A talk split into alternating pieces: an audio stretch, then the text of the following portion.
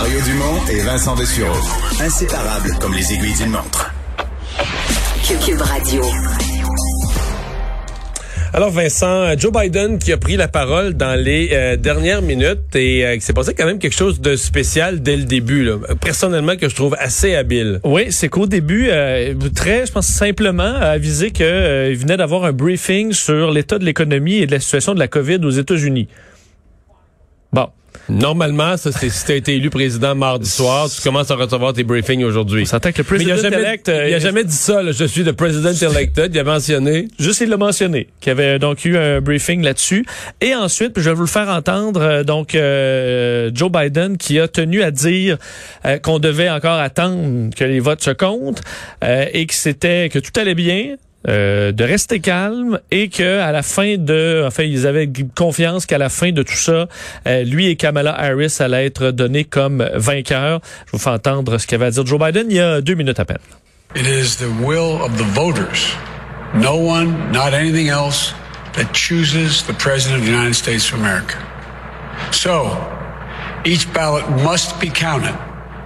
And that's what we're going to see going through now. And that's how it should be. Democracy is sometimes messy. It sometimes requires a little patience as well.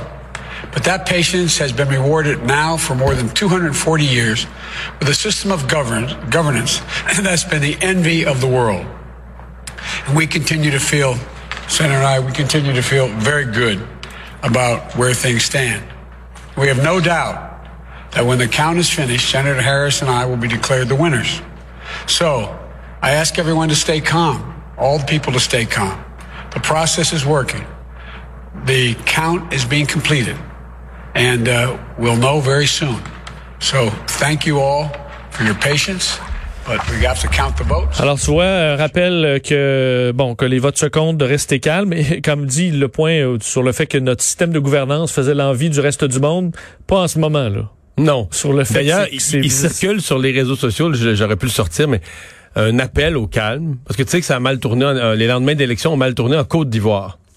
Or, euh, le- l'ambassade américaine en Côte d'Ivoire a émis un communiqué qui est assez standard, là, qui en appelle au calme, qui appelle aux partis à, à bien procéder au décompte des votes, à, tu comprends? au en tant que protecteur de la démocratie à travers le monde, c'est ça. de gardien. Qui appelle au dialogue, mais c'est parce que tu lis le communiqué et phrase après, après phrase, tu es obligé de te dire, oui, mais là, euh, généralement, quand les États, les États- quand les États-Unis disent ça, c'est crédible, mais présentement, Ça l'est moins. la Côte d'Ivoire pourrait vous écrire, la- l'ambassade de Côte d'Ivoire à Washington pourrait émettre le même communiqué à l'endroit des États-Unis de Donald Trump. dire, on vous suggère, on vous demande de rester calme, On euh, demande, de au, laisser on demande président, on demande au président de, de ne pas euh, mettre de l'huile sur le feu, euh, et de ne d'attendre pas les- déclarer victoire euh, avant que les votes soient comptés.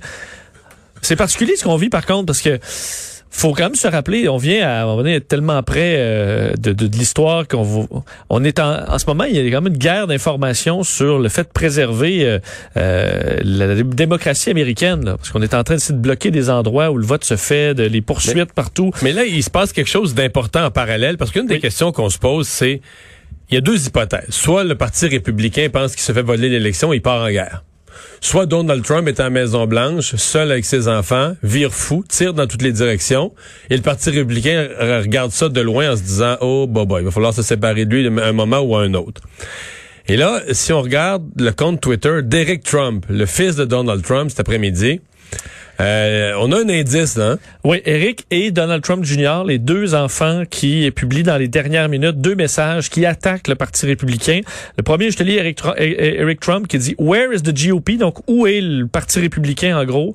Nos euh, électeurs ne vont jamais oublier. Donc, le sous-entendu, c'est il nous laisse tomber, il ne supporte pas. ben, Mais il nous supporte pas. C'est que là, présentement, et lui, il s'attendrait à ce que le Parti républicain, les sénateurs, les élus, les congressmen euh, républicains euh, crient au scandale, mais jusqu'à maintenant, c'est le contraire. Les républicains disent ah non, il faut compter tous les votes. Euh, reste Et très, plusieurs sont sortis contre le président, ce qui arrive jamais. Là, on se demandait quand est-ce que ça allait arriver. Ça arrive un peu là. Et Donald Trump Jr., de son côté, euh, bon, il y a quelques minutes, disait le, le- a fait l'absence de toute action euh, de ceux qui souhaitent se présenter pour les républicains en 2024. Le dit les deux, deux 2024 GOP hopefuls. Bon, ce que je comprends est vraiment extraordinaire. Ils ont la plateforme plateforme parfaite pour montrer qu'ils sont euh, bon qu'ils ont le goût de se battre, mais ils vont plutôt Margot, euh, se- aller se coucher devant les médias, là, les mobs, là, donc les les, euh, les dangereux médias, on pourrait dire, euh, plutôt que se battre pour la victoire en ce moment. Euh, À l'exception d'une personne, Ron DeSantis, alors ils sortent ceux qui sont qui les défendent et ceux qui demandent tout simplement de rester calme et de compter les votes. Mais ce que ça me dit, c'est que dans le prochain 24 à 36 heures, si les votes se précisent, là, euh, Pennsylvanie, euh, Georgie, Arizona. Arizona, Nevada, puis que ça devient clair avec les chiffres que euh, M. Biden est élu, on peut penser que là, la, la, la, la- disons, la scission ou la coupure entre le Parti républicain et le clan Trump pourrait devenir spectaculaire. là. C'est possible, effectivement. Donc là, Mais- Trump et ça et, et ça s'est craqué. Le Mais Parti si Trump est dans, est dans la Maison Blanche, craqué contre la société, les médias, évidemment le Parti démocrate, et aussi le Parti républicain, qui n'a plus rien à perdre. c'est le Tasmanian Devil. Là. T'as- T'as raison. C'est pour ça que je me demande est-ce que les il républicains mettre- n'ont pas avantage à l'occuper avec différentes contestations euh, juridiques sur les prochains mois pour euh, Pour le le garder. garde- lui garder quelque chose à faire d'autre que des euh, des décisions pour le peuple américain? Qu'est-ce qu'il va faire? Mettons, mettons que ça se clarifie. Bon, là, je comprends qu'il va contester devant les tribunaux, mais il va quand même avoir euh, toutes les clés de la Maison-Blanche. Il va quand même avoir tous les pouvoirs en main euh, jusqu'au sans le- jusqu'au la Chambre 19 des représentants, le Sénat, qui là, s'il y a des républicains qui, euh, qui font défection du camp Trump, euh, il ne pourra pas passer des choses, disons, Non, des pourra grands virages pour l'Amérique. Non. Mais il peut poser un paquet de petits Oui. gestes destructeurs là, à partir de son siège de président sans avoir besoin de la... Entre autres, rien faire pour la COVID. Euh, ce qui, je te rappelle, Mario, euh, hier, c'était au-dessus de 100 000 là, aux États-Unis, 100 000 cas. Et le record, c'est généralement le vendredi et samedi. On, a- on va atteindre des sommets aux États-Unis au moment où on est à la transition des pouvoirs. Alors, c'est un moment où B- Donald Trump devrait dire, OK, c'est assez, on va s'en occuper. Ben, il le fera peut-être pas. Mais parlons-en de la COVID euh, chez nous, parce qu'aujourd'hui, c'est le plus grand nombre de cas depuis euh, environ 10, 10 jours, deux semaines. Oui, 1138 cas, euh, 28 décès. Alors, un lourd bilan au niveau des cas et des décès. Par contre, moins une personne hospitalisée, une personne de plus aux soins intensifs. Euh, on explique aussi au niveau des éclosions. Là, ça permet de voir que c'est encore dans les milieux de travail et de loin où on a le plus d'éclosions, ce qui est quand même rassurant parce qu'on préfère ça que dans les milieux de vie, les milieux de soins. Là. 697 éclosions, 196 dans les milieux de soins, euh, 374 dans le milieu scolaire. C'est les trois, euh, disons, euh, endroits où il y a vraiment un, nombre d'éclosions important. Par région, 109 au Saguenay. Lac-Saint-Jean, c'est encore très élevé. 80 en capitale nationale. Mauricie, 107. euh, Mauricie, centre du Québec. Montréal, 261. Je veux dire, Appalaches, 52. Lanaudière, Montérégie, toujours au-dessus de 100. Des bilans Mais quand même tu- assez tu parles des éclosions, là où il y en a une majeure, c'est dans l'est du Québec. Il y a Pascal Bérubé dans les dernières euh, heures sur son compte Twitter qui dit situation épouvantable à Matane, 46 cas de COVID-19 à la résidence des bâtisseurs. Euh, il y a déjà deux décès. Euh, Monsieur Bérubé là, qui a quitté Québec, qui a quitté l'Assemblée nationale. Je me rends immédiatement à Matane auprès de mes concitoyens. Les prochaines heures seront euh, éprouvantes. Euh, donc, semble avoir là-bas un fort pourcentage des usagers, une majorité des usagers là, qui sont euh, Euh, déjà, ça peut pas dire qu'il n'y en aura pas d'autres, mais déjà une majorité qui sont atteints de la COVID. Peut-être un coup d'œil sur l'Europe, là, parce qu'aujourd'hui, il y a des records là, qui sont des tristes records qui euh, se multiplient. en France, le 52, on, on- c'est un chiffre qui avait été marquant. Là, 52 000 cas, on l'avait atteint à peine la semaine dernière à nouveau. Là, c'est 58 aujourd'hui. Euh, 58 000 cas. On est à 363 nouveaux décès, alors que je vous disais aux États-Unis, on est à plus de 100 000. On est déjà à 90 000 aujourd'hui aux États-Unis. Les pays d'Europe, d'un à l'autre, il y a des fluctuations d'une journée à l'autre. Mais tous, tous sont une tendance à la hausse. Mais quand tu additionnes tous les pays d'Europe, chaque jour est un record, ou à peu près. là. À peu près. Ben, en fait, et la courbe, on, on peut regarder le monde entier, là, donc euh, le, influencé fortement par l'Europe et les États-Unis en ce moment. Puis c'est une montée euh, vertigineuse. Là, et je voyais, euh, je peux te dire entre autres l'Espagne, bon 21 000 cas, l'Italie 34 000 aujourd'hui, l'Allemagne 22, la Pologne 27. Je voyais la, la courbe entre autres une des courbes les plus vertigineuses, c'est en la- Suède euh, où c'est ça monte euh, très élevé. Euh, Évidemment, on a moins, les résultats sont sortent moins de façon Parce stable sortent en pas tous les jours en Suède. Exact. Et, euh, mais la, la tendance qu'on a, c'est c'est un, c'est vraiment une flèche vers le haut. On verra demain. Je pense qu'on aura plus de détails pour la pour la Suède, mais vraiment les pays d'Europe, euh, y goûtent en ce moment. Et cette idée euh, d'assouplissement euh, qui a été lancée, ben, pas vraiment lancé, qui a coulé via la santé publique de Montréal. Ça a lancé une discussion, mais disons, M. Legault était pas prêt pour ça tout de suite. Là. Non, on a refermé la porte autant du côté de François Legault euh, que M. Arruda, que Christian Dubé, le ministre de la Santé, sur le fait que euh, la situation est loin d'être stable, euh, qui est toujours critique dans plusieurs régions, qu'on doit rester prudent, essayer de trouver un équilibre entre sauver des vies et la qualité de vie de l'ensemble des Québécois. On sait qu'il a été ils ont été questionnés sur les demandes, là, ce, ce, ces recommandations émises en du 26 octobre de la euh, docteur Mylène Drouin de la santé publique de Montréal. Euh, document produit donc par cette directrice régionale de la santé publique qui demande, en fait, suggère un allègement là, de certaines règles pour la santé mentale, entre autres des Québécois, des Montréalais, pour pouvoir avoir des rassemblements, certains rassemblements privés, permettre euh, bon de, de, se rassembler dans un dans un lieu de culte, les restaurants d'ouvrir avec des petits chiffres. Par exemple, les, les, salles de spectacle, 25 personnes. C'est ça, 25 personnes et moins. Euh, mais une certaine ouverture. Et euh, ça, on n'est pas, on n'est pas prêt à ça. Monsieur euh, Dubé, entre autres, qui disait, euh, ben, on veut pas, on veut pas créer de confusion, parce que présentement, il y a déjà des gens qui relâchent, et on veut pas que les gens sentent que c'est une lumière verte. Là. Mais c'est complètement inutile cette, cette sortie-là, en fait, ce, ce coulage, parce que dans le fond, je pense que le gouvernement a ces réflexions-là pour l'après 23 novembre. Mais si tu as ces réflexions-là pour l'après 23 novembre, quelle est l'utilité le 5 novembre, 18 jours avant, alors que tu n'as pas encore tes courbes à la baisse? De couler ça sur la place publique, de faire que certaines personnes vont se dire, voyons, à Montréal, ils seraient prêts à ça. Oui, surtout que j'ai l'impression, Mario, s'il y a des allègements à faire, je pense qu'on va vouloir les préserver peut-être à Noël, voir si on c'est oui. ça qu'on peut se permettre. Puis le faire pour l'ensemble des régions. Je pense pas qu'on va faire une exception Montréal euh, qu'on donnera pas aux autres euh, à Québec, par exemple. Pour l'instant, le nombre de cas euh, à Québec est semblable à Montréal, là, per capita. Tout à fait. Il y a des régions où ça va. Est-ce qu'on hmm. Bon, est-ce qu'on est sorti de ça? Ben, peut-être pas. Une réflexion utile, mais un coulage de documents inutile, même contre-productif. C'est ce que c'est ce que j'en pense. Euh, il y a eu euh, passage en cours assez bref euh, du présumé meurtrier de la, de la, tuerie du vieux Québec. C'était l'occasion là pour la couronne entre autres de faire lever l'interdiction de de, de, publier les noms des personnes blessées.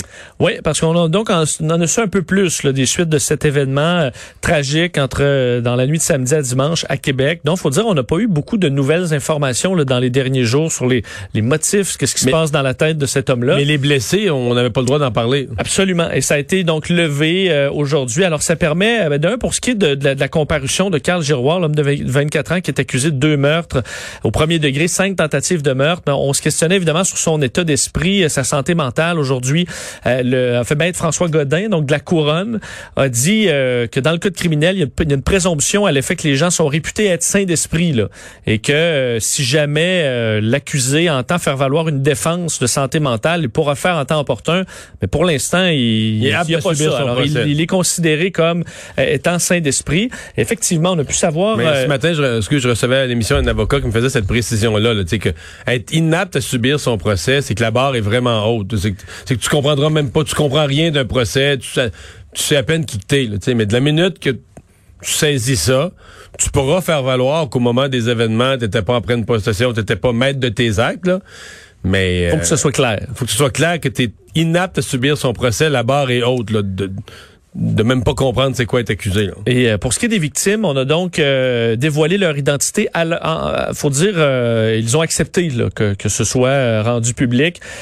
donc quatre des cinq victimes blessées par le meurtrier au sabre samedi soir, on connaît leur nom Rémi Bélanger, Gilberto Porras, Lisa Mahmoud et Pierre Lagrevol. Deux, les deux derniers, ce sont les, ce sont les ressortissants français là, âgés dans la vingtaine qui ont été qui ont été blessés. Et ce qu'on comprend, c'est que cette jeune dame là de 24 ans, c'est peut-être la pire des des, blessés en termes de gravité des, euh. C'est ce qu'on croit aussi parce qu'elle est, euh, en fait, elle a été blessée gravement. D'ailleurs, on parle d'une troisième opération qui l'attend dans les prochains jours. Elle a écrit un message euh, sur les, les réseaux sociaux dans les dernières heures parlant de la période la plus sombre de sa vie, la plus douloureuse. Jamais je n'aurais pu penser vivre ça. J'ai été victime d'une tentative de meurtre au sabre. J'ai reçu plusieurs coups. Dieu merci, je suis encore en vie. Elle a indiqué à nos collègues du journal qu'elle devait donc subir cette troisième opération jeudi à la main gauche. Elle a été, elle, sévèrement atteinte au cou, au bras et à la main droite. là. Alors, on parle de plusieurs coups de, de- de ce katana euh, sur cette femme. Euh, on sait que l'attaque euh, pour elle est arrivée vers 22h35, alors qu'elle était avec son meilleur ami, l'autre victime, Pierre Lagrevol, qui a donné quelques détails aussi, disant que les deux euh, marchaient tout simplement dans le secteur, prenaient, après avoir pris des photos dans le petit Champlain. Et il écrit, moi et ma meilleure amie, on a réussi à s'échapper. D'autres n'ont pas eu cette chance. Maintenant, il est le temps pour nous de se reconstruire physiquement et mentalement, remerciant les gens de leur soutien, disant qu'ils étaient bien entourés. Alors, on peut imaginer quand même le, le traumatisme là, à la suite de ces, euh, ces événements d'horreur samedi.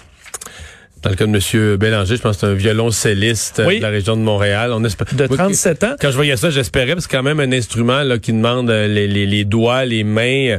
Parce que si tu te fais attaquer, souvent, si tu te fais attaquer comme ça par un malade au sabre, c'est qu'est-ce que t'envoies en avant pour te protéger? C'est tes, mains, c'est tes... C'est une très bonne question, bras, surtout qu'on peut, euh, des fois, avec la réhabilitation, on s'entend qu'on n'a pas toujours la même Ben, c'est dextérité. que c'est un il semble être un violoniste d'assez bon niveau.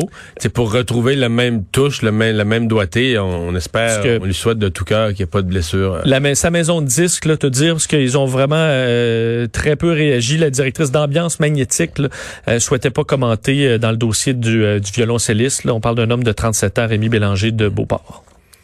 Dominique Champagne est déçu.